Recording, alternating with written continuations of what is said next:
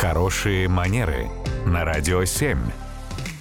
Татьяна, доброе утро. Доброе утро. Доброе утро, Татьяна. И вопрос от Ирины. Спрашивает она, правда ли, что э, ломтик хлеба или булки э, его ломают, а не режут или сразу вот кусают? Да, действительно, есть такое правило. Теоретически предполагается, что, конечно, мы здесь говорим скорее не про завтрак где-то вот в кругу семьи, а, наверное, это скорее мероприятие где-то там в ресторане.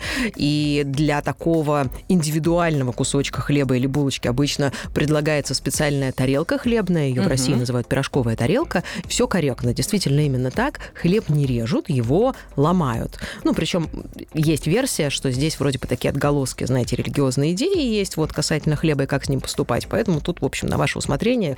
Но сейчас у столового этикета есть вот эта норма. Причем предполагается, что мы не просто пополам, например, разломили, там мы половинку взяли от куска и ее, ну, собственно, пытаемся съесть.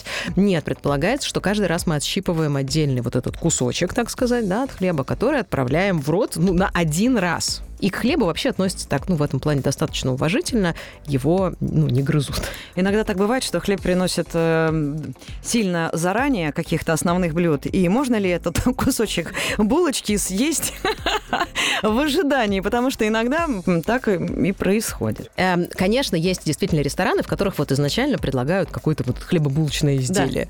Да. Никто, конечно же, не запрещает, безусловно, можно, это, это уже ваша еда, вы можете использовать так, как считаете нужным. Вопрос только в том, что, во-первых, вы себе можете перебить аппетит таким образом, это первый момент. А второй момент связан с тем, что это есть любопытная теория, что если вы пришли к кому-то в гости, и уже выставили хлеб на так. стол. Вот если вы начинаете поедать этот хлеб еще вот в ожидании того, как принесут основные блюда, есть вероятность, что хозяева могут немножко расстроиться, потому что подумают или интерпретируют такое поведение как попытку поторопить мол, мы тут умираем от голода, давайте несите блюдо быстрее. Ну, похоже на то. Татьяна, спасибо большое. Радио 7.